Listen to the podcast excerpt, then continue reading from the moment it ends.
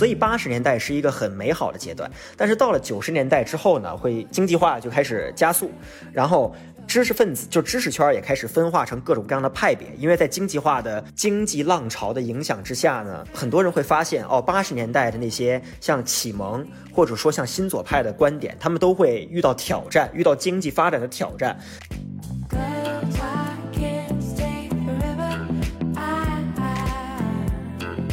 如果这个时代的大浪来了，我们就做那个弄潮儿，但是这个浪其实不是由个体催生的，它其实就是一个时代情绪。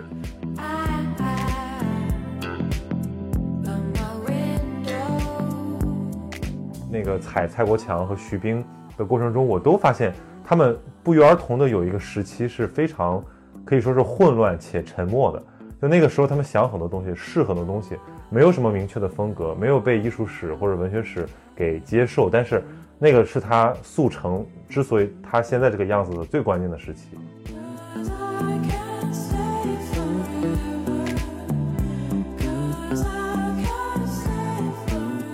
Hello，大家好，欢迎收听本期的闲宁期，非常开心，我们今天请到了一位新嘉宾，一位新朋友，就是现在在英国正在读博士的这个白青阳同学，然后他也是一个这个写作共同体月亮纵队的这个召集人。那我们现在就请这个小白老师，你来介绍一下自己，介绍一下你的研究领域。嗯，好嘞，好嘞，Hello Hello，大家好，我是白青阳。然后其实我我希望我现在就是博士啊，但是我是呃正在申请，然后马上呃希望我马上就可以成为博士。然后我是在伦敦政治经济学院学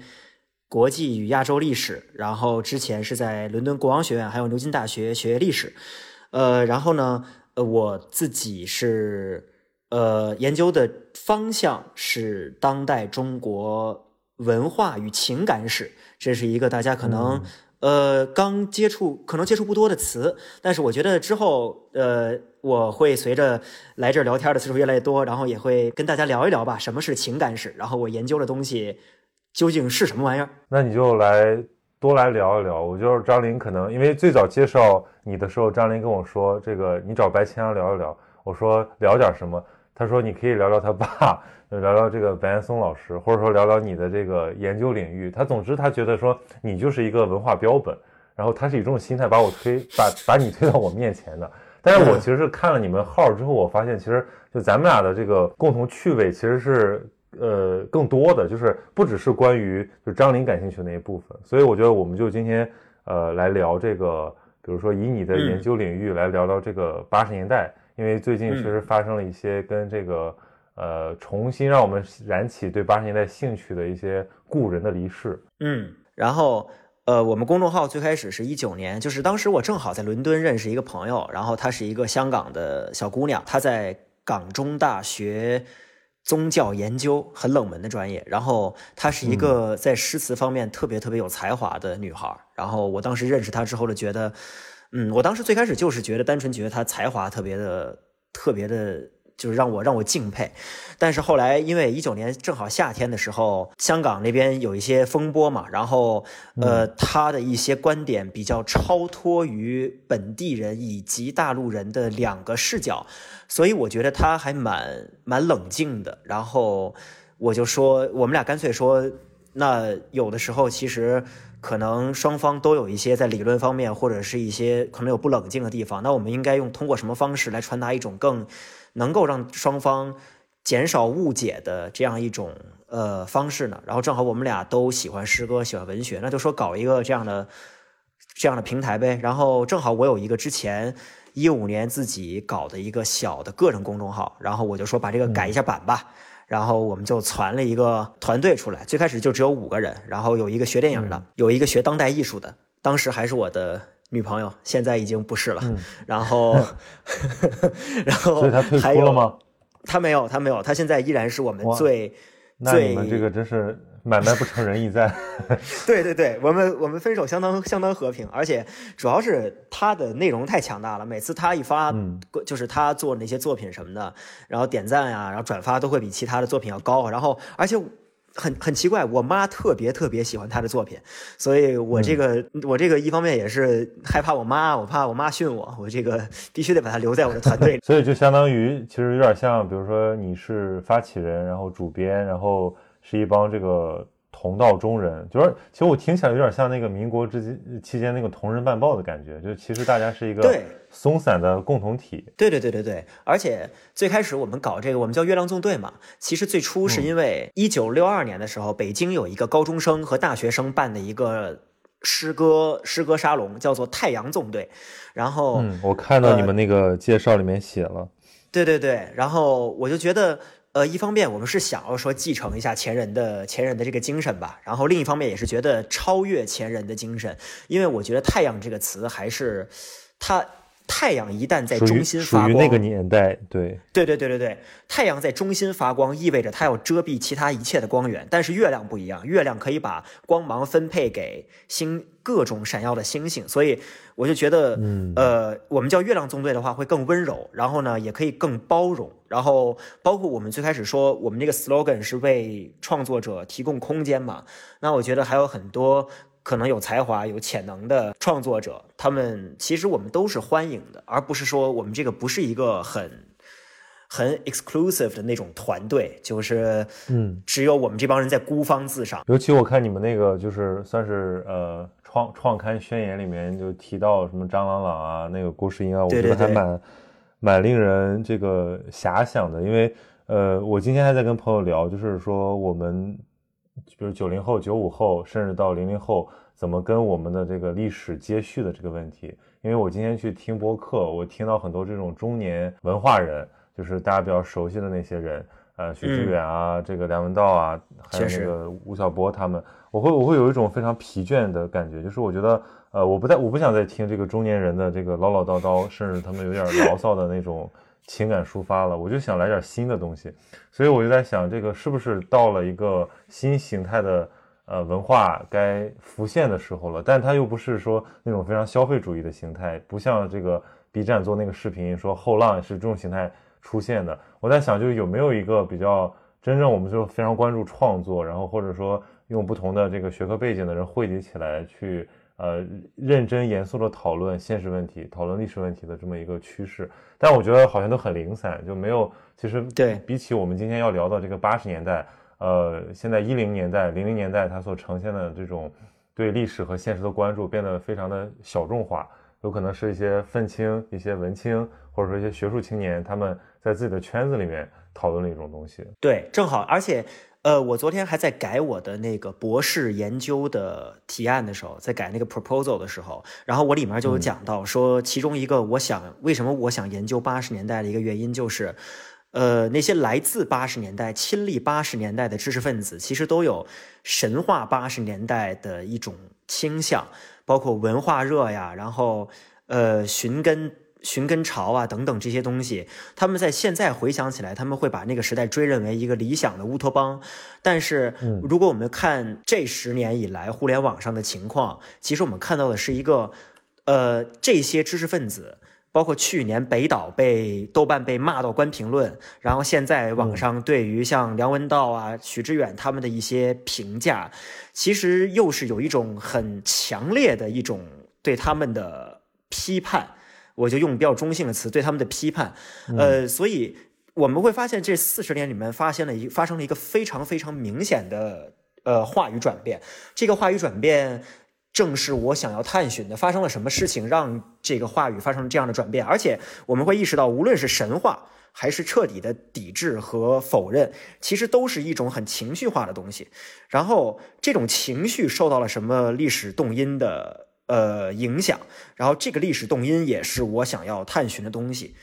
有一个关有一个概念叫做，之前在 LAC，现在在哈佛研究中国历史的一个学者叫文安利。呃，Westad，他有一个，他有一本书叫做《躁动的不安的帝国》嘛，《Restless Empire》，讲讲中国。然后，其实我觉得 “restless” 这个词就很好的概括了中国，呃，不仅仅是当代了，就是近代以来中国的一个状态。呃，它始终处于一种意识形态、知识流派还有情绪裹挟在一起的一种状态里面，所以我们很难分出，呃，到底。在哪一个瞬间，我们应该只我们应该着重讨论。知识框架和它的发展，还有文文学本身，我们是我们会发现中国一直处在一种文学受到了很浓烈的情绪和意识形态的影响里面，呃，一直到一直到今天，即使现在我们可能不会觉得这是一个很明显的现象，但它其实也是被这种状况包裹着的。所以，我觉得月亮纵队虽然我们自己号称自己是一个想要创造一个。独立空间，但是我觉得我们这个东西，我们也只能慢慢探索。而且我觉得我们现在还没有找到这样一种，我们自己也很有时候会迷茫嘛，到底这样一个空间是什么样的，有没有存，到底存不存在？但我觉得你们其实有意在维持它的一种，呃，就是说你说这个写作共同体吧，就是如果在外人看来，可能就我的理解是这样，就是我觉得这个还蛮蛮蛮有价值的一件事情。我觉得你有意在维持它的一种纯洁性，就是比如说你们这个不是一个显然。有那种明显的这种商业意图，或者说呃公施工意图的，他就是说呃要维持人在，然后文在。那我觉得这个从这个角度来讲，它更容易延续，或者说它有可能在某种情绪的这种在时代情绪的这种催化下产生一些什么样的影响，这个是未可知的。那如果呃像这个时代很多年轻人在做的一些探索，很多都容易套上一个功利的目的，那我觉得这个其实损失了一点点可能性。就比如说，有的人他要创业，对吧？很多身边我们的优秀的同仁，要不然在创业，要不然在在一条既定轨道上要创造一些什么事情。那这个东西跟我们的大文化之间怎么呼应？其实我觉得他们没有更深入的思考，因为我觉得历史的纬度是非常重要的。所以我觉得你自己的这个研究跟你在做这个事情其实是可以呼应起来的，因为你你显然你写作者必须要面面对现实的问题。对，而且我我特别。就是我觉得，嗯，面对现实这个东西，对于写作者而言，确实是一个怎么说呢？是始终是写作者的一个焦虑的东西。就是呃，九十年代之后，八十年代其实是一个很很对于创作来说是一个被被注应该怎么说呢？是一个很美好的时代，因为。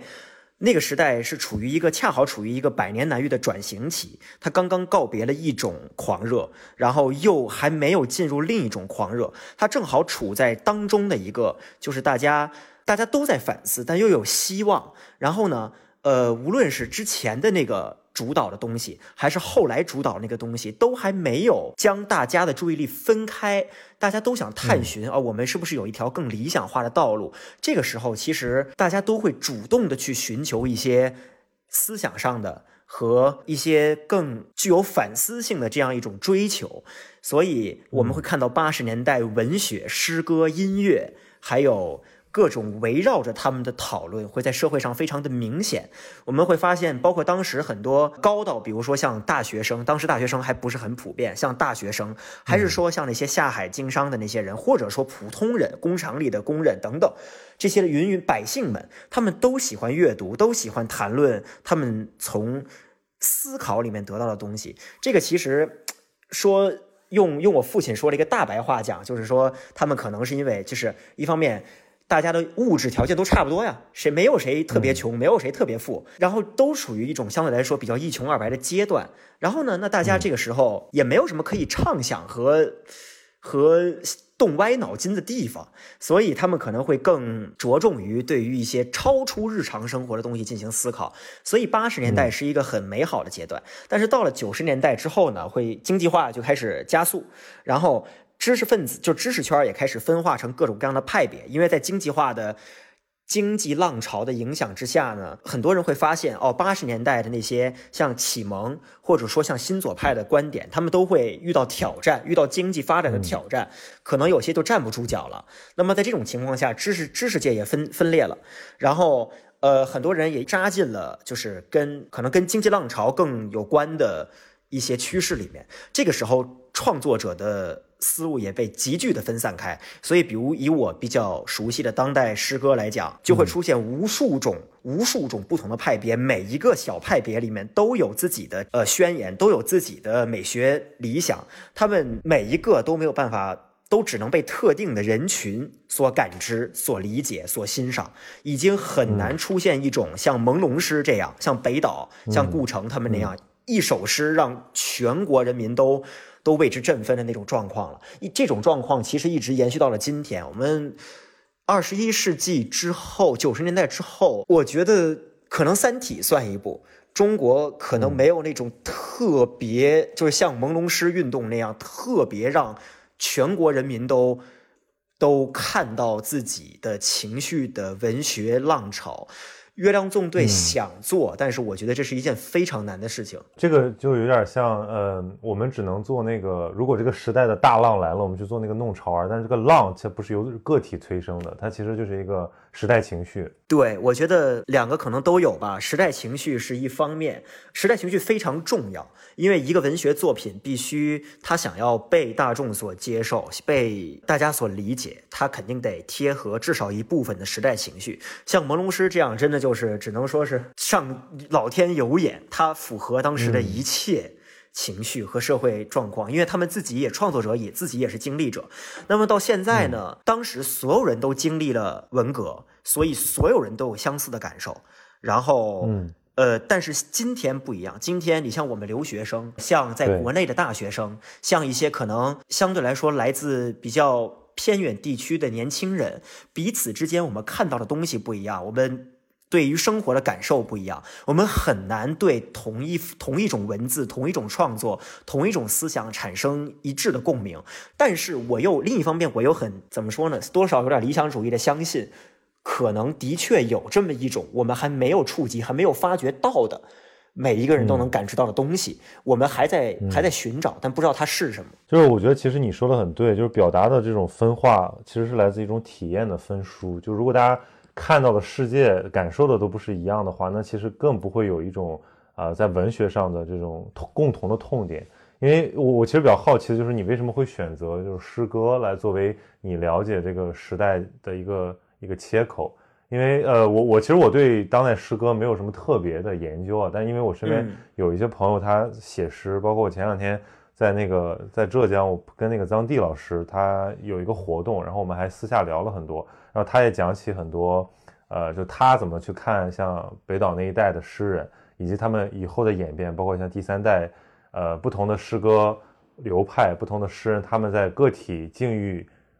分书的时候，他们做出的那种选择，既有生活上的，也有这种文学的担当上的。那我觉得其实就像你说的，呈现出了一种在外人看来是比较萎靡的状态，因为就意味着没有你没有派了嘛，或者说你没有一些呃盟主，或者说一些大的趋势。但是呃，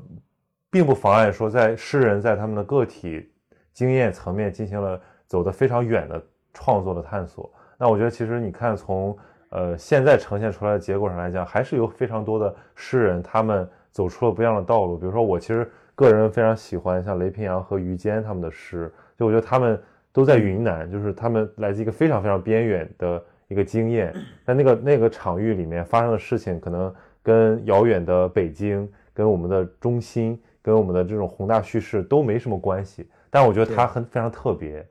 所以但所以说就是说它的这种分书反而呈现了一种。多元性就是我们的审美可以变得更多元，我们也可以发现，哎，当代中文诗歌创作可能是不是有一些新的可能性？不一定非得代表这个民族向他那个沉重的历史去表达什么。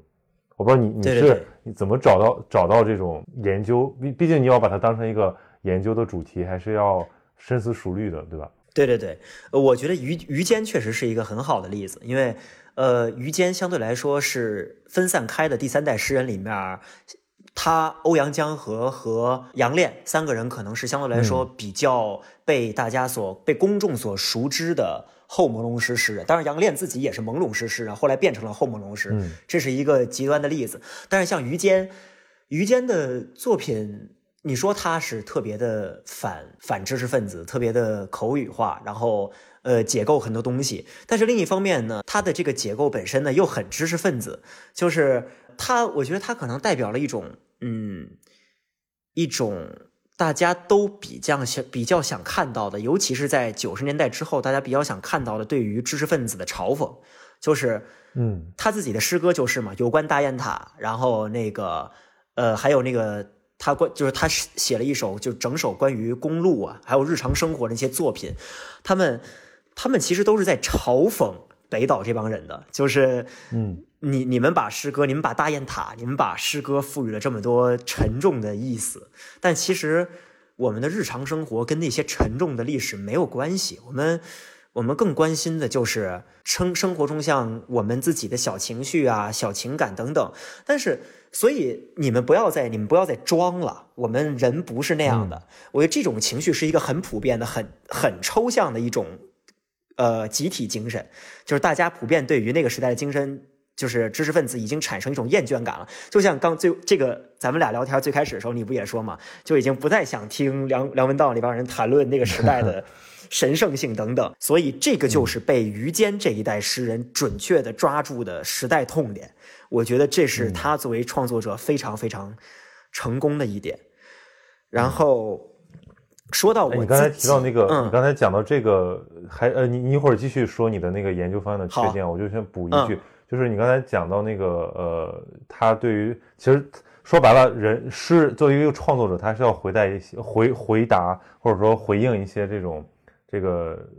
时代的命题。我想起来，当时我我去采访过那个欧阳江河，他讲过一个话，我印象特别深刻，就他说，呃，他有十年没有写诗，就那个十年其实是他的一个空窗期，在很多人看来，这十年可能是他的一个呃，在发表上或者说在创作上的空白。但他说那十年对他特别特别重要。他说那十年的沉默也是在写，因为那十他用他用那十年在消化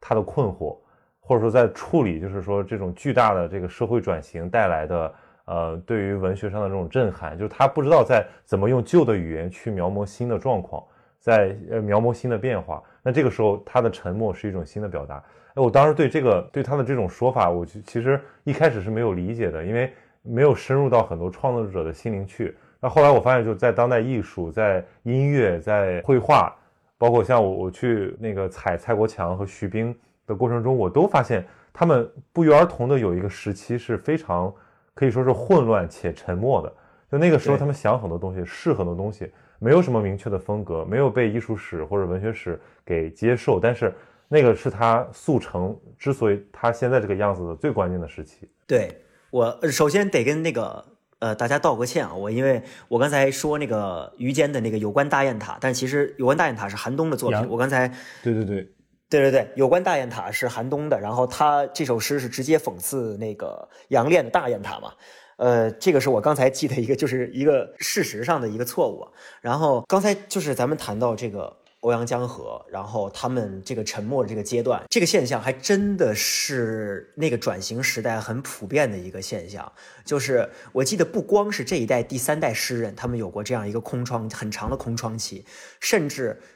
北岛和顾城这一代早就是相对更早一代的朦胧诗人，他们都在后来的采访中说过，说自从八五年之后，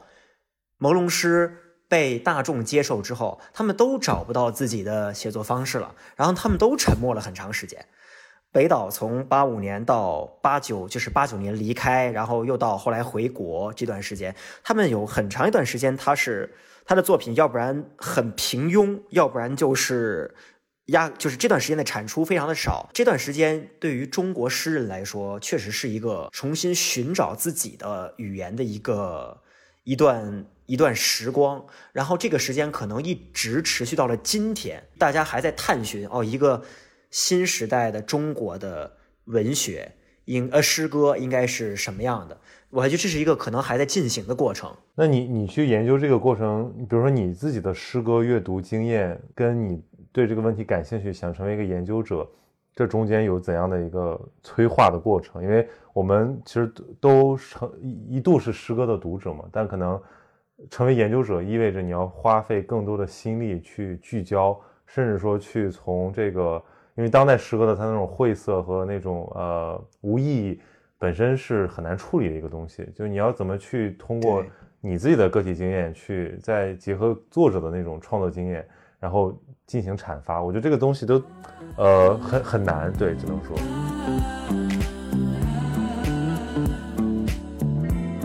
只能说，因为我还没有真正开始进入实际的博士的研究里面，所以具体的文本分析，我觉得肯定也是得，肯定也是一个很漫长的过程，可能需要花前两年的时间去做这个事情。我最开始对于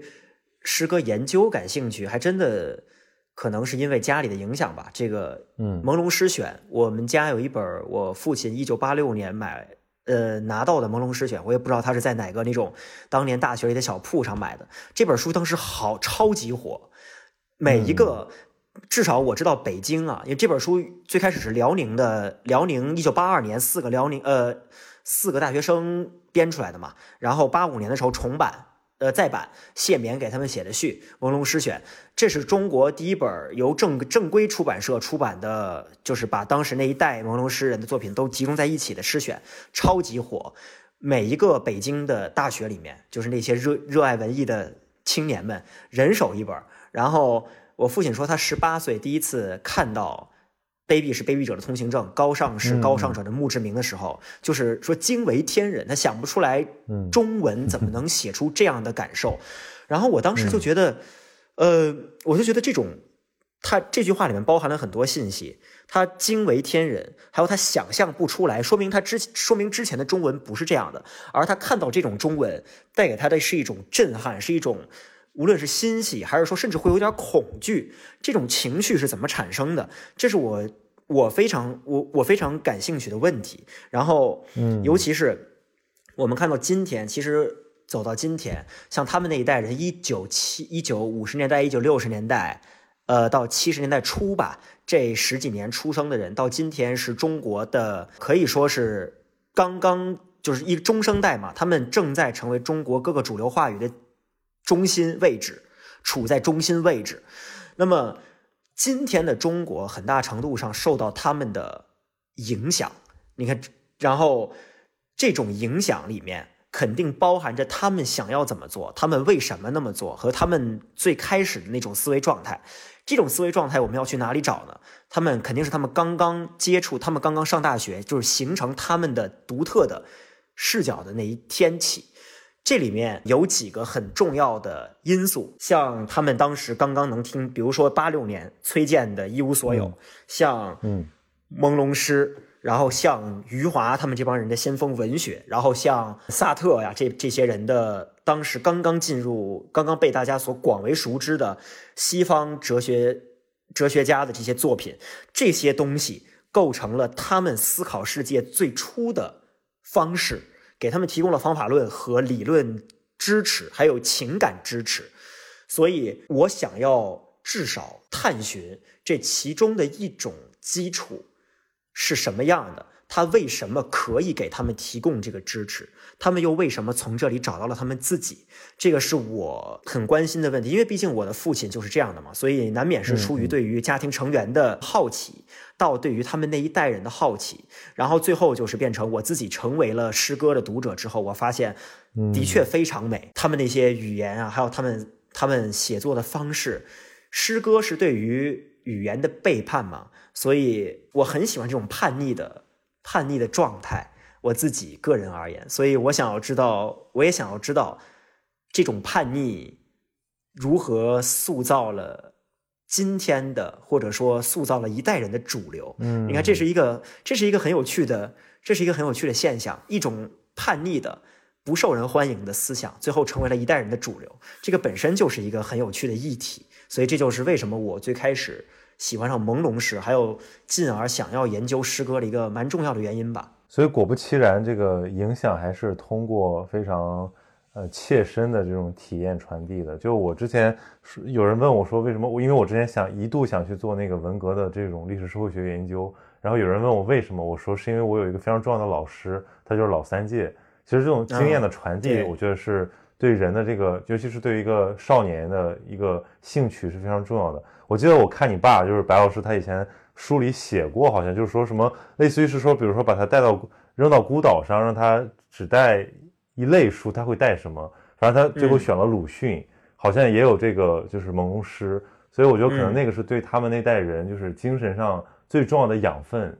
对对对，他自己说想要带他，呃，受影响最深的三本书是《道德经》。然后这是他五十岁之后啊，然后《朦胧诗选》，还有一个是那个，哎呦哦，《新华字典》，因为他们那一代，他们那一代人最开始上大学之后，他们在他们在看，他们真的是看字典。我这个是一个我们现在我们现在人很难想象的一件事情。对，然后他们这个这个话，那个余华也说过，余余华人家不是说那个人家余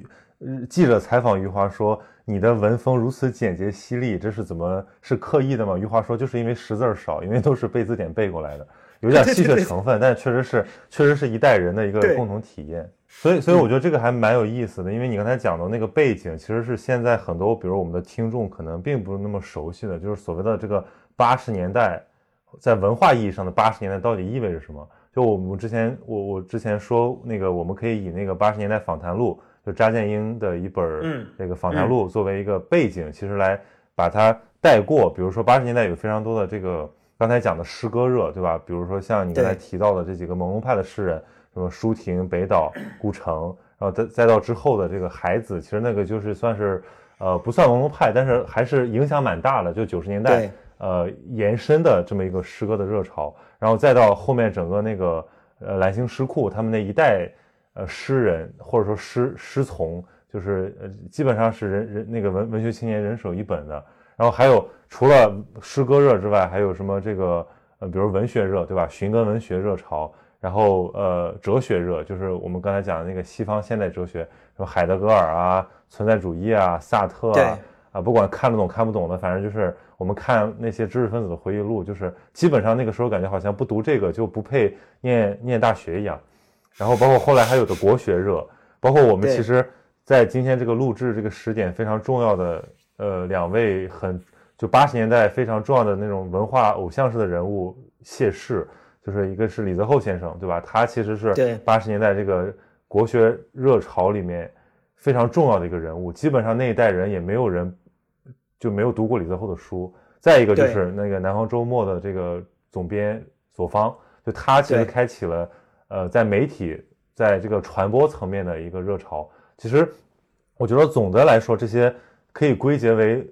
最大的特征，我觉得就是启蒙。就是那是一个启蒙的时代，所以你刚才在讲说，呃，你想通过那个去从这个切口去探寻这个历史动因，我觉得其实在我听起来就是好像在说我们是怎么样走出一个启蒙年代，甚至说我们某种程度上走向一个反启蒙的年代。比如说现在为什么大家会对这种所谓的公知、所谓的这个呃知识分子的那种言说教条？那么那么排斥年轻人都不喜欢中年人讲道理，他们也不太关心这些沉重的历史。我觉得就是有一种反启蒙的心态，因为他们认为没有人可以启发另一部分人，我们也不需要什么西方给我们当教师爷，对吧？我们也不需要，也没有人比我们这个呃对这个世界的理解更深刻，我们就是要走自己的路。当然这里面有非常深刻的那种呃主体性的觉醒。文化上的主体性的觉醒，但也有部分是就是纯粹的由经济狂热导致的这种盲目自信，所以我觉得这个确实是一个很重要的问题，因为我们还生在这个年代，我们就得分析它的这种巨大的转化。因为我觉得这个我小的时候还是看着什么《南方周末》《三联生活周刊》，看着那个书长大的，但我发现现在的这个大学生、中学生，他们已经呃就不读书，也不读报，然后他们甚至没有什么机构媒体的概念。在他们的世界里面，很多呃信息来源或者说这种知识结构都是呃零散的，可能非常的多元，但是呃基本上没就是没有那种主主脉可以寻找，就不像我们说你可以用一一个作者或者说几本书来分析一代人，我觉得在这个时代就很难做到。对，不知道你有没有这种感觉？对，你你说这个还很有趣的一点是，我在英国这边的观察，就是在英国这边有一个很很。泛泛的用来判断一个人的方法，就是你这个人平时读的报纸是什么，就或者是你看的媒体是什么。比如说，你如果看你如果看《泰晤士报》，你可能就是一个呃自由主义右派；如果你看《卫报》，你就是一个对可能同情社会主义的左派。那么这个方法曾经在中国可能也是，比如说《炎黄春秋》，还有像其他的各种像《南方周末》这些各种媒体，呃，我们可以通过判断他读哪些。报刊来判断他的他这个人平时可能会同意什么样的事情，支持什么样的事情，反对什么。但是到了今天，包括我自己，别人问我，你平时你平时可能看什么？就是你看新闻，你从哪看？我想了半天，我说好像我没，我现在已经我已经很久没有系统性的看过新闻了。我都是每天起床之后，然后弹出来。很多弹窗，然后我说哦，今天原来发生了这个事情，原来左方先生去世了，都是弹窗在告诉我这些事情，而不是说我每天会有或者是一段时间会有一个系统的阶段给我专门用来看哦最近发生了什么。所以一方面我可能会对最近发生的很多瓜都有了解，但是另一方面我又觉得自己的对于当今发展的一个状态处于一种很不系统的方方向。就比如我前两天上课的时候，我们上中美关系史的课，然后我们老师问我们说，你们有没有关注最近呃？又在升温的这个呃中美中美，还就是大陆、台湾还有美国之间三方的局势。然后我说，然后当时班上应该不止我，大家很多人都很茫然。然后老师老师说，你你们真的应该看一下，跟我们研究的这些这些阶段都很相似。然后我回去之后，然后我看了才知道，哦，原来出了这么大的事情，我都不知道。所以就是我才意识到，哦，原来我们现在了解。很已经很长时间没有通过我们自己主动的去探寻的方式去研究当今一直在发生什么事情了，一直处于一种哦你给我什么我就看什么的状态。我为自己反思了 反思了蛮久的。对，而且其实说白了，我们虽然不自诩为知识分子，但还至少是对这个公共领域比较关心的。包括你看，我以前是个是个记者，就是按说我得总得很关心公共事务，但我现在有这种一种感觉，就是尤其是疫情之后。我觉得这个社会、这个世界好像就是解体了，你知道吗？就是我产生了一种我不太想关心这个世界的感觉，因为我感觉有一一度我会被那种应接不暇的巨大的变化给震撼以及失语，然后在这之后我就出现了一种就是一种自我保护的心理状态，就是好像他如果不是主动跳到我视野里面，那我就倾向于他什么都没有发生，就没有坏事发生就是最大的好事。我一度就是靠这个来。呃，回避一些就是那种负面的情绪，因为做新闻做了这几年，其实我包括我的一些同事、一些前辈，他们多多少少都会有那种所谓的这个叫政治忧虑、政治忧郁。那现在其实研究新闻传播的很多人在研究这个嘛，就是说因为你过度的摄入新的消息，产生了一种精神上的疲惫，而这个东西其实并不能够帮助你认清正正在发生的事情。有的时候反而更盲目。你比如说，新闻每天都在发生，那我们以前把那所有的什么各大通讯社，还有几个国际大媒体，包括国内的一些大媒体的信息刷完一遍，可能两个小时过去之后，你就觉得我操，这人 活得好没意思。所以到最后你不得不说，哎呀，我别关心了。后来，所以我一度就是我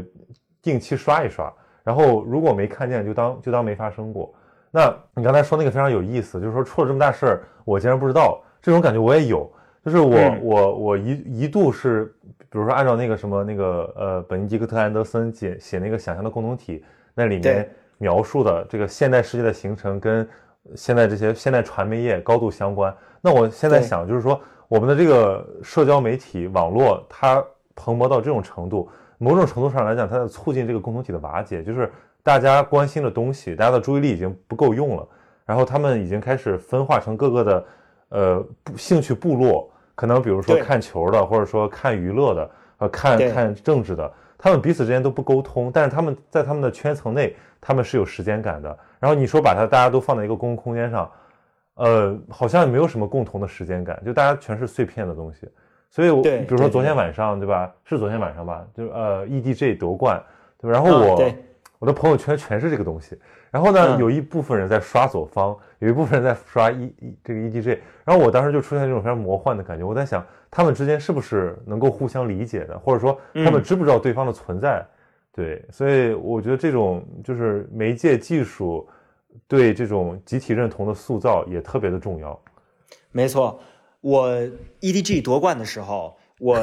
我看到了朋友圈的三方，就是三个三个彼此不同的团体在刷自己的事情。一个是 EDG 夺冠，还有一个是当时当时正好是足球世界的一个重点是曼彻斯特德比，曼联打曼城。还有一个是呃这个左方左方去世的这个新闻。然后有三个不同的彼此平行的内容出现在了。我的一个一个页面里面，我就我当时也有这种很，而且，呃，因为我在我在那个一个足球的群里面，然后我也认识看 EDG 的电竞的朋友，然后他们有就是我那个足球的群里面就有朋友会不理解为什么年轻人这么喜欢看电竞，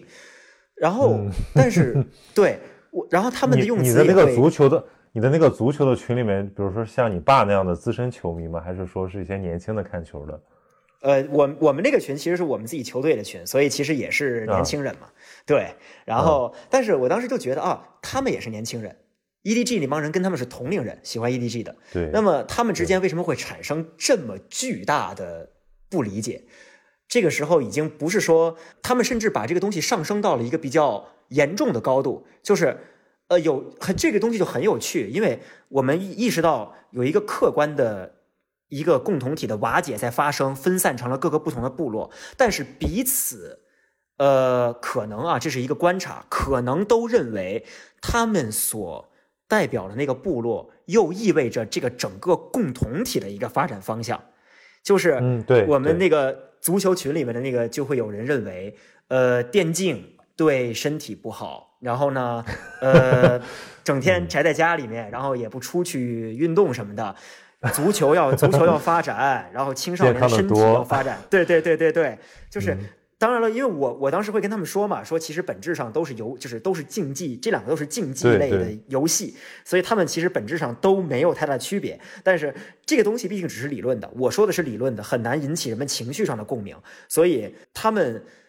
尤其是这个关于足球这个观点，就是认为啊。我们锻炼身体，我们少年强则中国强。这个观点又很讽刺性的继承了我们从五四时代开始就一直发展到今天的一种整体性的、一种全盘的、一种进步主义的呃理念。所以我觉得这个东西就是很有趣，因为它是以其实是一种分散的和解构的表现形式被我们注意到的，所以。这两个东西之间是不是也有一些很有趣的东西，值得我们去值得我们去探寻？就你你说这个现象非常有趣，就是有的时候好像彼此水火不容，或者说呃互不理解的这些呃兴趣部落或者说人群认同，他们其实背后有一套非常相似的一个逻辑。比如说你刚才讲的其中一个，就是比如说爱国的这个逻辑，就是电竞里面也有讲这个的，就说我们要把电竞搞好，我们要走出国门。电竞讲好中国故事，否则我们又是在这个国际竞争之中又落败或者说落后。我们要这个，你再往下讲一步，就是要我们要这个雄立于民族世界民族之林。你发现这段话语最后，它其实还是以由一个近代的那种就是受压迫，然后要强烈的向这个世界舞台、国际社会证明中国的主体性的这么一个心态所激发的。其实。呃，他们分化成了很多种群体，但是背后的那个心态是非常一样的。而这个很多时候是不，是不自知的。其实是，呃，我我觉得有的时候，比如说你刚才讲的那种嘲讽，我觉得非常非常经典啊。就是比如说一个足球迷对一个电竞迷的嘲讽，这个经常发生在比如说呃什么豆瓣儿之前不是有饭圈攻击豆瓣儿嘛？然后豆瓣儿一帮文艺青年的那个粉丝嘲讽饭圈。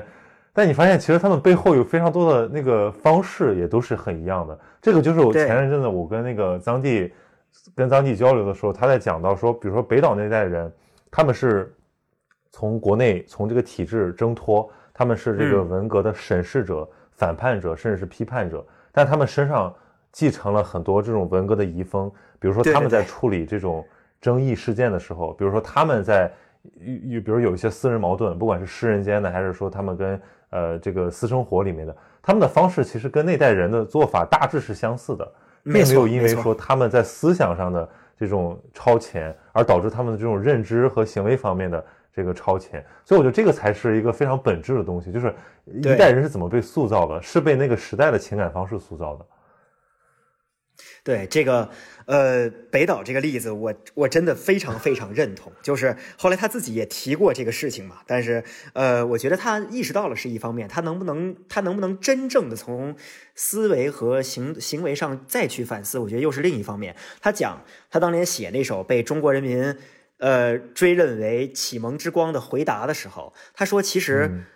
告诉你吧，世界，我不相信。如果你脚下有一千名挑战者，那就把我算成第一千零一名。这首诗其实非常的文革，非常的革命。他的意思就是我要打倒你。我们我们的这个立场是正确的，你的立场是错误的。我们要把你推翻，推翻旧制度，建立一个新世界，建立一个美好的新世界。这个观点非常讽刺性的符合了文革最初的理理想。所以，其实他们。他们自己后来也反思嘛，说当哦当年的语言还是太革命化了等等，但是他们其实还是透露了，就是这种矛盾性其实一直在后来的一直到今天的这种中国人的文化意识里面出现。就是包甘阳甘阳在写八十年代文化意识的时候讲说，呃，我们始终没有真正脱离呃文革的那种思维模式。但我觉得这个东西可以再追溯的远一点。呃，虽然林玉生教授的观点被批判的很，都被很多人批判，但是他在。他在那本很著名的讲五四运动的全盘，呃反传统主义的时候，就讲，对对对，就讲说，其实五四时期中国知识分子就已经有这种，呃，通过一就是我们要你们旧的都是错的，我们要打倒你们，然后我们的目的是为了建立一个新世界，建立一个强大的中国。这套语境被这套语话语被不同的人群运用，不断的用它来。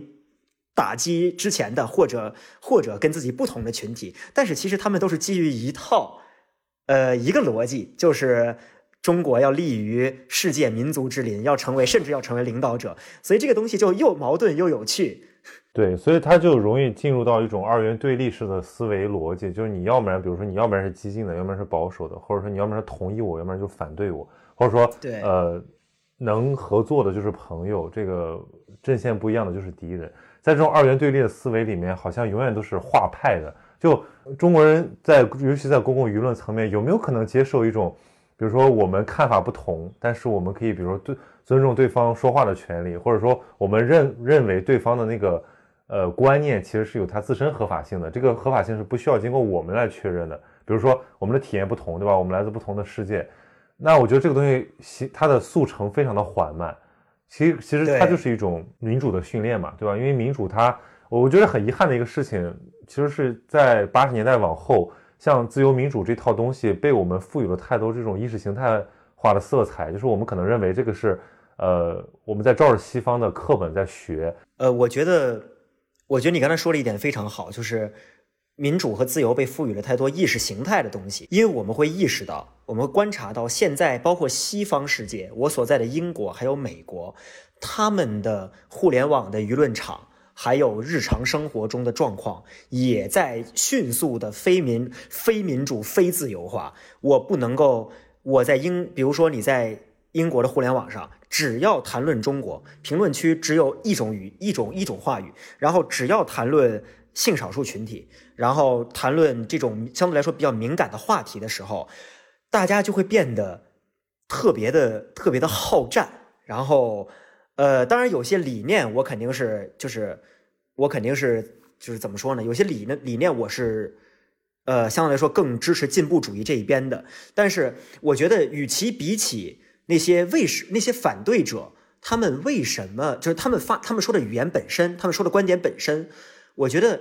咱们其实也可以去，就是探寻一下，哎，带着好奇去问一问，哎，你们为什么会认为这个你们认为的观点是正确的？我觉得至少我们应该了解，就是如果说的说用那个太祖那套话，就是说你得你你要你要知己知彼嘛，你要了解敌人，你才能够打败敌人嘛，对吧？所以，嗯，我觉得至少你要让大家把话说出来，然后再去说哦。我们是不是有一个相对来说更加正确的方向？这一点在学术界，西方学术界可能相对来说还算做的比较好。我觉得这是一个可能，呃，我们可以去试着参考的模板，就是双方可能对于一件事情有很激烈的不同意见，但是，嗯，呃，离开这件，但是双方。这个不同意见，他们更关心的是对方为什么形成这个不同意见，然后对也会有激烈的争吵，但是争吵并不是说要否定你这个人，而是要否定你这个观点背后的一些，就是要否定你这个观点。他们要找到一些证据，说哦，你这个观点是不对的。然后这个状况，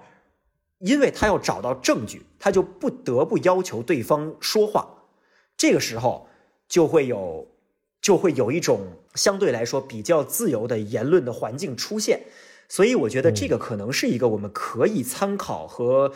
学习的模式。当然了，因为因为我觉得真要把它推广到大众群体里面，这是一个非常复杂的事情，因为学术界还是太小了。对，所以怎么样去找寻一个突破口，确实是当今互联网生态的一个还在我们还在怎么说头疼的一个问题吧。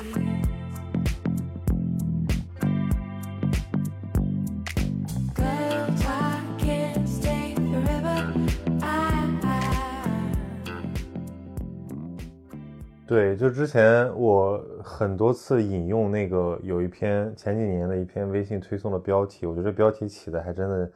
挺发人深省的。它叫呃，互联网是人类发展的一段弯路嘛，就类似于大致这样一个。这篇文章我也看过，嗯，对，因为因为这个其实是呃有点像一个当头棒喝，就因为互联网这套叙事，它一一直走在一种呃进步主义或者说这种技术昌明。呃，带来解放，带来自由。按照他的设计者那样，好像是给我们更多的去中心化和赋这个个体赋权。但其实本身互联网它已经带来了很多这种这个话语权的再垄断，或者说这种群体极化，这个都不用回避。这个只要看看过去这个二三十年，在这个世界各个角落发生的事情，我们也不是单说中国的问题，就是比如像美国的大选，像川普的登台，像这个脱欧。这全部都是由媒介技术，或者说整个的这种，呃，新的、重新的意识形态部落化导致的分裂和这种对抗。那这个其实是很大的一个人类要共同面对的一个问题。比如你刚才讲的说，我脑子里想的就是这个，比如说女权或者 Me Too 的整个的运动，我在想这么进步的一个事情，但是为什么我们屡屡对他的一些做法、一些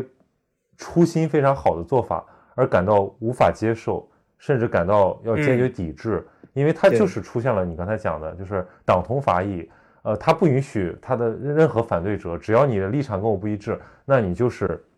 像我们讲的，你不，你你一旦不是进步的，你就是落后的，你就是保守的，你就是想要去，呃，你就是同情父权制。我被这样的攻击过好多次了，我以前还认为我是一个，我我还觉得我是个女性主义者。说这个话以后再也不敢说了，因为你根本就聊不到一块儿去。所以后面我就说，那我就听听你怎么讲，然后我保持一个自己的看法，我不去招惹那种非常激进或者说非常有这种攻击欲的一些表达者。但是我觉得在合适的环境里，还是可以很温和的表达不同看法的。比如说你刚才讲学术圈，我觉得因为是因为大部分那个学者他还是至少经受过一个比较好的一个逻辑训练，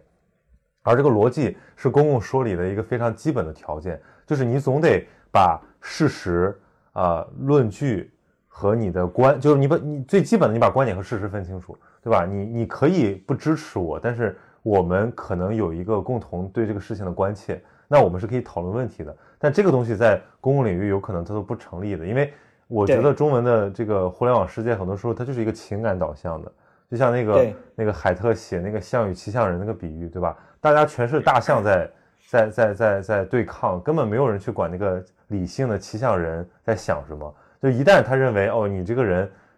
他已经对你有先先天的这种刻板印象了之后，他不会再 care 你说的有没有道理。所以我们的呃媒体某种程度上来讲就不够好的一点，它在在于有点助纣为虐。就比如说他会迎合一些大众情绪，他会去标题党，或者说他会去凸显那些呃夺人眼球的东西，反而让这个。这个这个意见市场变得更加的极化，对我觉得这个是一个呃挺难过的一个事情。比如说我我自己从我自己呃开始看报纸或者说看读读媒体读公共关心公共领域，这大概十几年，我我就发现就是说我们的温和派变得越来越少，就是我们现在都是要不然比如激进左派有一帮，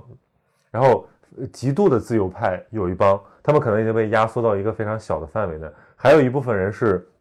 沉默的大多数。然后清醒的人，要么就不说话，对吧？要不然就是说的比较隐晦。我觉得这样的话就会，我甚至觉得现在的这种舆论场，虽然我们获得信息比以前方便多了，但是好像没有以前讨论的问题多了。比如说以前我看，比如我我以前经常看那些东西，什么南方周末的这个什么副刊，然后当时的几个网站，当时有个网站，估计很多人现在都觉得这是互互联网考古了。那个网站叫共识网，对吧？它就是以促进共识为。为为目标的这么一个呃偏自由主义的一个知识分子网站，那这个网站的存在其实一度让大家看到了就是呃希望。然后当时零呃就是在一零年左右吧，不是还有一个口号，就是当时微博因为很多公共事件上放到微博，然后引起了现实的改变，当时叫围观改变中国。然后这种东西在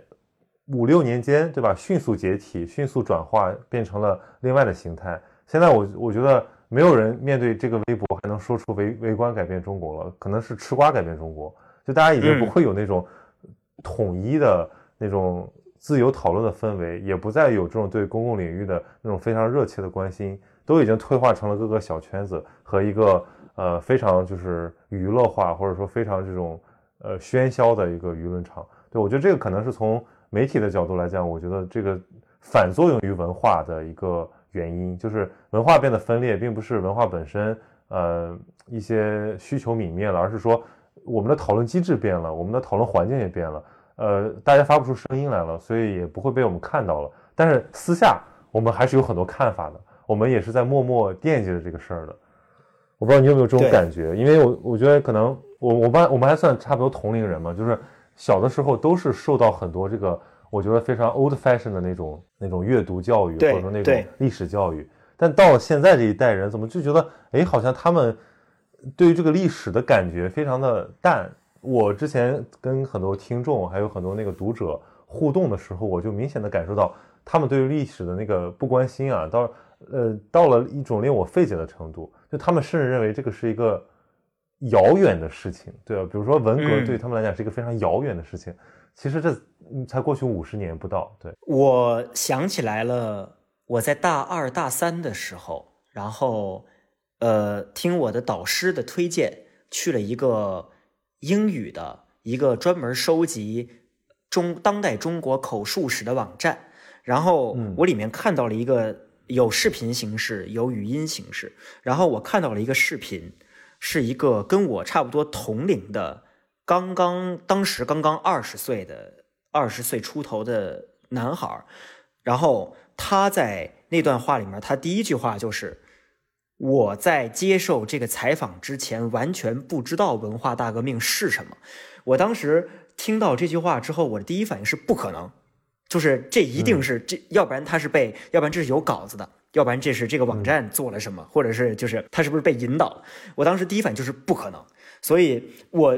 我即使到今天，我意识到哦，他可能真的不知道。但是我依然很难相信，为什么会有一个，为什么会完全不知道一个发生在明明是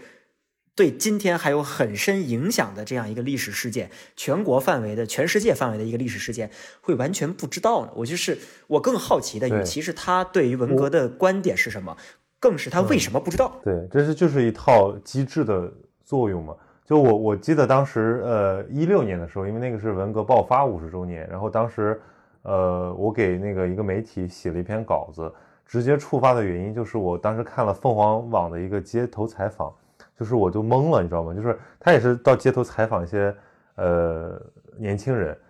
这个采访可能现在都不会不会出现了，那他就问，就是说，哎，你知道今天的那个就文化大革命是什么吗？然后你怎么看它？很多人出现了你刚才讲的那个，说，呃，我不太清楚这件事情，呃，这不是一个古代的事情吗？然后我当时就被这两这两种表态就给震撼了，就是有的人他是毫不关心这件事情，他认为这件事情是一个跟自己没有关系的，但其实这个是中新中国近代史上最最重要的事情之一。然后还有人他甚至会产生一种呃时空混乱。当然，因为这个是街头采访嘛，就是他只是找了一些貌似好像文化水平还可以的年轻人，他有一定的这个容错几率。但如果你问一个现在比如说。正常的大学里面，尤其是学人文社科的学生，我我觉得语言不详者也不少，肯定就是我都被问过好多次，就是哎，你给我讲讲你你你你们在说的那个到底是什么？就是整个八十年代，整个文革，整个新中国的这些呃风风雨雨，呃，我觉得其实这个就是我们历史教育中的一个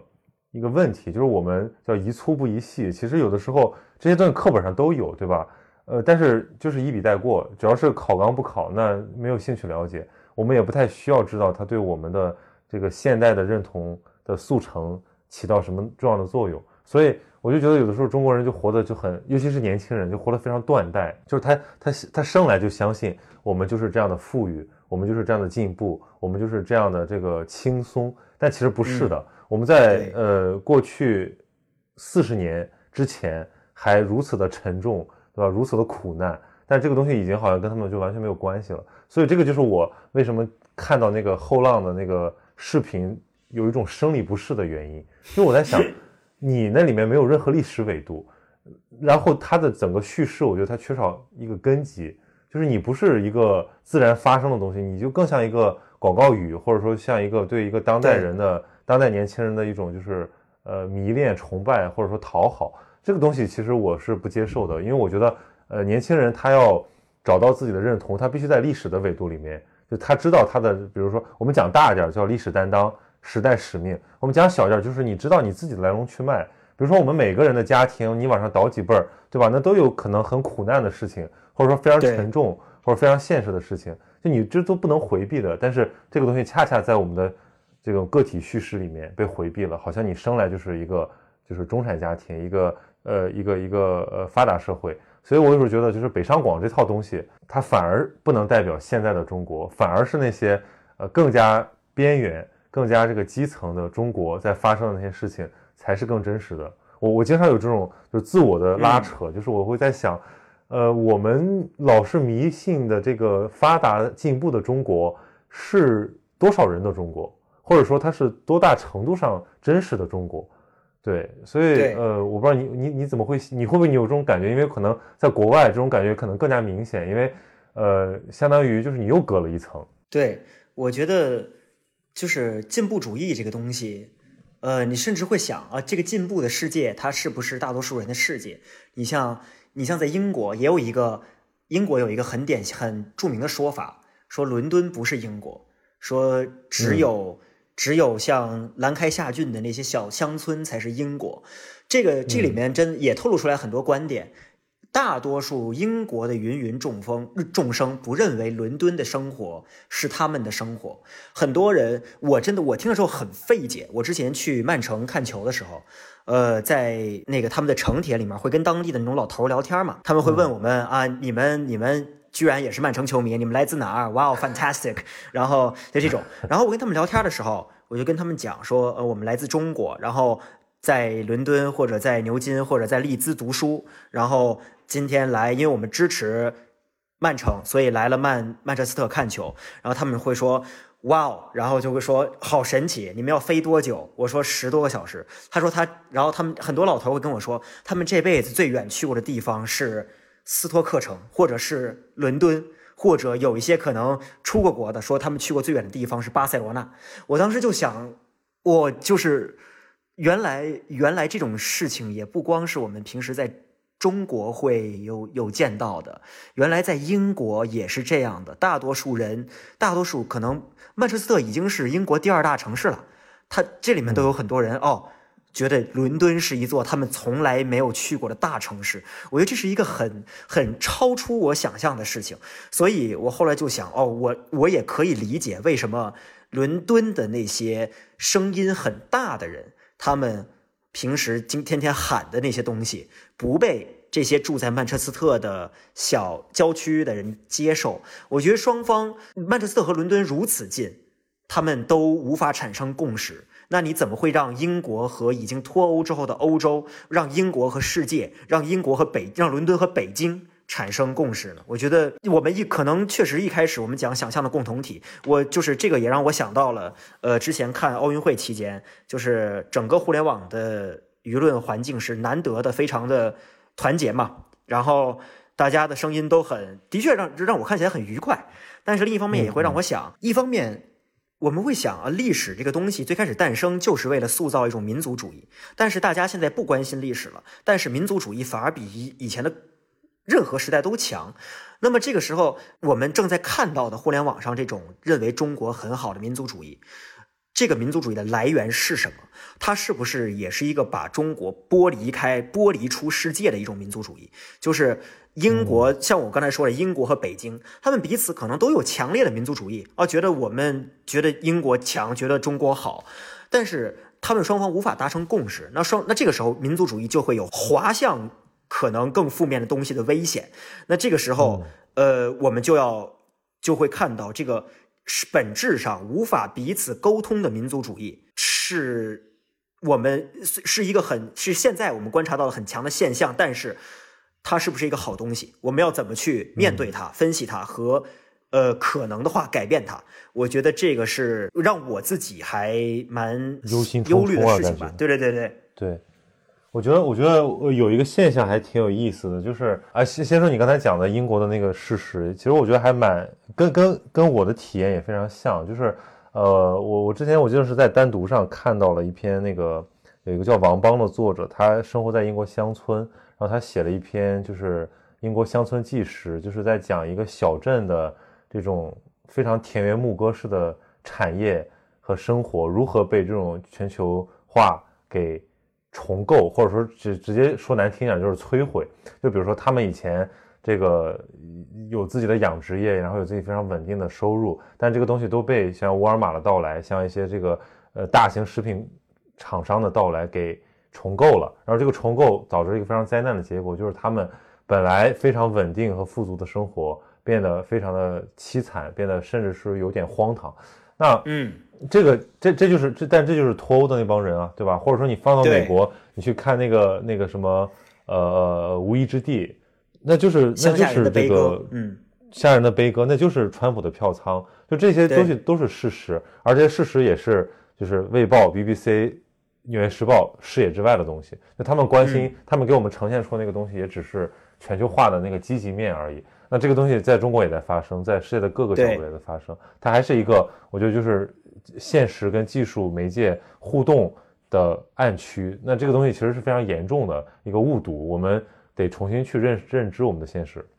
但说回我们自己的问题，就你刚才讲的那种忧虑感，我也经常有。就是我在想，这这是一个让我们感到朝气蓬勃的年代吗？某种程度来讲是的，就是技术的进步会带来的改变，这个很明显。然后这个呃经济或者说和平，大概有四十多年的这个。稳定的和平，或者说全球化的这种黄金时期带来的发展也非常的明显，这就摆在那里，对吧？人类社会在朝着一个更理想的状态去，像像比尔盖茨、像那个史蒂夫平克他们所期待的那样，对吧？我们在走向一步一步一一个台阶在进步。但如果你从历史的角度来看，就是就我我我总会产生一个呃惶惑感，就是大历史跟个体的这个经历之间的那种那种。断层就是有的时候可能我们就是夹在缝里那一代，那你对这一代人来讲，你就算活在一个呃这个太平盛世，你依然可能是悲惨的，或者说你依然可能是非常极度困惑和迷茫的。就是对于我们来讲，我面临着这种民族主义的崛起，然后面临着这种好像重新回到更加封闭的这种状态，我我不知道我该做什么选择，我甚至就想。呃，把头埋到沙子里面做一个鸵鸟，对对对。尤尤其是我看到，我看到现在网络上各种各样的不同意见，就是让人非常头痛。就是我也，我甚至不期待我能去改变他们了，因为我觉得这个可能不是靠言说能够改变的，很多都是体验。因为我现在就非常相信这个，就是认知心理学上讲的，就是你不能够通过讲理去说服别人，这很难很难。这个我我已经，所以某种程度上来讲，我也是一个反启蒙主义者。但我反的启蒙不是说我认为知识没有价值，或者说这个理性没有价值，而我认为是那种说教式的理性已经没有价值了。你必须去感同身受，你去跟一些人，你走到一一部分人的生活场域里面去，然后你们发生一些互动，然后你们对彼此的理解更多一点，这个才有可能。而这个种方法它完全不是传统的那种说靠你什么写文章，或者说呃做演讲。就能够完成的，它有可能是更偏人类学的，或者说偏那种社会项目的。对，对我，所以就是说到反启蒙这一点，其实我的观点跟你特别特别像，就是我最开始的时候是还蛮相信或者说推崇八十年代知识分子的关于启蒙的话语的，但是后来包括我自己随着读历史的。呃，就是理理论理论的积累越来越多之后，然后读到接触到了福柯呀，然后德里达他们的观点之后，当然了，他们的观点也是有问题的。但是福柯有一点我觉得讲的很好，就是，呃，我们至今为止看到的历史，都是被大被某一批人被历史学家人为的输出了一条线的历史。这条线一方面它帮我们很简明的总结出了一个。大群体的发展轨迹，但另一方面，它也不可避免的遮蔽了很多和无数小群体和个体的发展轨迹。所以，真实的历史在福柯那里是什么样的呢？像一个星辰，没有任何的逻辑和线线条，它甚至都不是一个回归曲线。但是如果如果真的这么想的话，又会觉得历史是一个很偶然的东西，又会变得有点又会变得有点虚无。所以这个时候我就会作为一个历史学生，我也会彷徨。我说，那我们研究历史的目的是什么？然后通过历史反思现在还有没有可能成为一个现实？这这个时候我就会，然后再贴合我们的我们在生活中。呃，观察到的一些现象，比如说，呃，我们一直在经历一个像螺旋一样的状态。如果我们再回到大历史那种叙述模式，就是，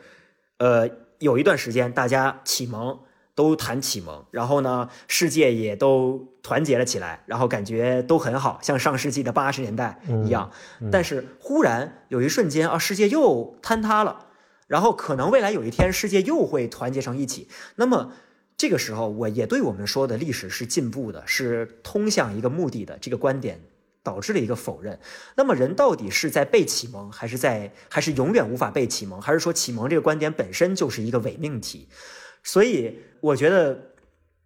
我从这个意义上来讲，我从更，嗯，我从历史的这个，从历史的眼光来讲，我可能会觉得，当然了，我自己虽然我自己可能会有一些浪漫主义的启蒙的想法。呃，写文章什么的，但是与其谈论启蒙，不如把我们自己相信的和认为正确的事情，在我目前力所能及的范围内做好。比如说，我写我的诗歌，尽可能的让我的诗歌写得更好，去接触到更多人，然后我自己也去接触到更多人。比如说，我一直有一个，我一直有一个想去想去这个呃，整个在中国走一走，然后包括可能去支教等等。我之前去印度也支教过，我觉得。这些更人类学的，包括现在有一个学术有一个学术名词叫做互联网人类学，就是这是一个新的领域，就是在互联网的世界里面，我们去那些呃小的组织，比如说像呃像之前我们像那个平台叫什么来着？呃，推那个呃原单文学的那个平台，去年肖战事件的时候，哦，我知道那个 A A A 什么。汤布热，还有还有什么？就是对 A O 三 A 零三是吧？A O 就是这些，对对这些可能对于大多数互联网用户不是很著名，但是对于这些人来说意义非凡的这种互联网的群体数数字民族志之类的东西。哦，Lofter，对对对，Lofter 就是进入他们的社区里。然后去看看哦，他们是怎么样认知他们喜欢的东西，他们平时如何讨论事情，他们为什么形成这套讨论机制？然后，当我们接触了足够多的这样的小团体之后，然后我们再去试着哦，看看能不能总结出一些共同点，或者说分析他们的不同是什么，然后我们再去说哦，呃，可能有什么事情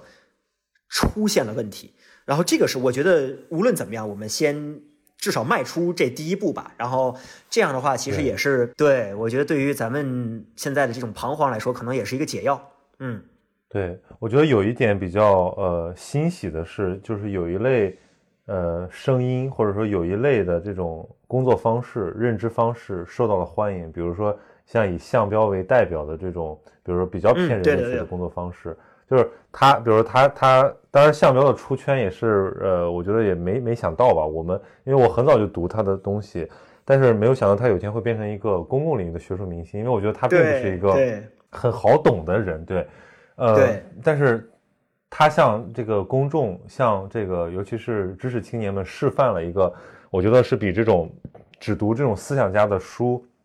更加切实的认知社会。呃，改变社会的一种方式就是接触，对吧？比如说你到你的附近去，然后你去像你刚才讲，不管你是在什么领域做这个调研，你在什么纬度做调研，但你至少认认知到，就是说，呃，体验这个才是可能，呃，我们可以沟通的，而不是说只有观念才是可以沟通的。因为观念的沟通，它总是容易混沙子，那很多时候是我们没有办法真实的理解彼此的。然后在这么一个互联网的状态下。大家又退回到自己的安全区，对吧？现在就大家非常社恐，就没有那种讨论的氛围。那这个时候，其实唯有你不断的打破自己的那个安全边界，然后走到别人的生活场域里面去，才有可能实现理解。对，然后我我觉得刚才刚才你说的那个启蒙，其实我们上来讲的启蒙也是八十年代我们对启蒙的一个认知，好像就是说启蒙是一部分人给另一部分人做一些什么工作，但其实你回到这个就是说。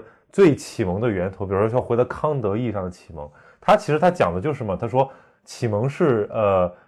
就是使人类脱离自己所加之于自己的不成熟状态。对对，就是说你要呃，这种他说这种不成熟是不经别人的引导就对自己运用理智的无能为力。你其实这是非常我觉得非常经典的一个描述，就是说白了，启蒙它是一种就是或者说理性，它是种个体的能动。它是其实是每个人由他内在的一个思考和体验所发生的一种认知状态或者一种行为能力。那这个东西其实不太需要教条，所以有的时候我们在想，并不是说八十年代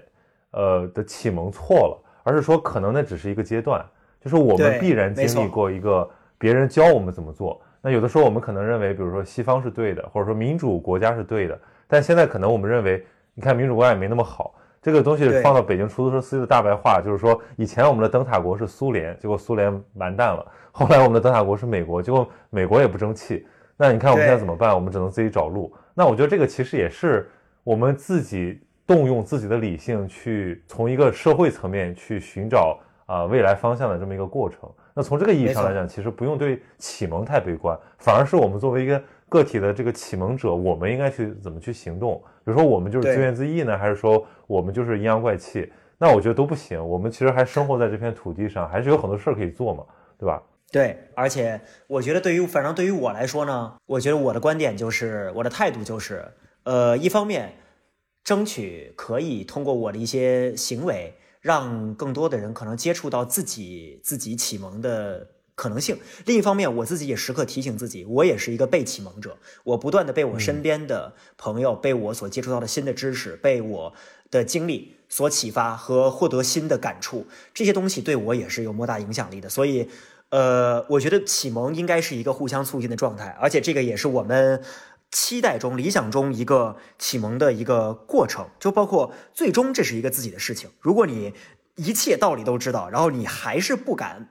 不敢突破那个我要跟着别人走的那个那个呃思维框束缚的话，其实最终你还是没有启蒙的。所以还是要看自己，然后也对自己有一些更更 humble 的一个态度吧。OK，我觉得我们今天可以先聊到这儿，就是回回头再想想，就是怎么去深化一下，因为我觉得这是一个就很大的命题。但是我觉得，我们俩很多看法还是很很接近的，就是尤其是我特别讨厌那种就是宏大叙事，但这个宏大叙事不是说嗯。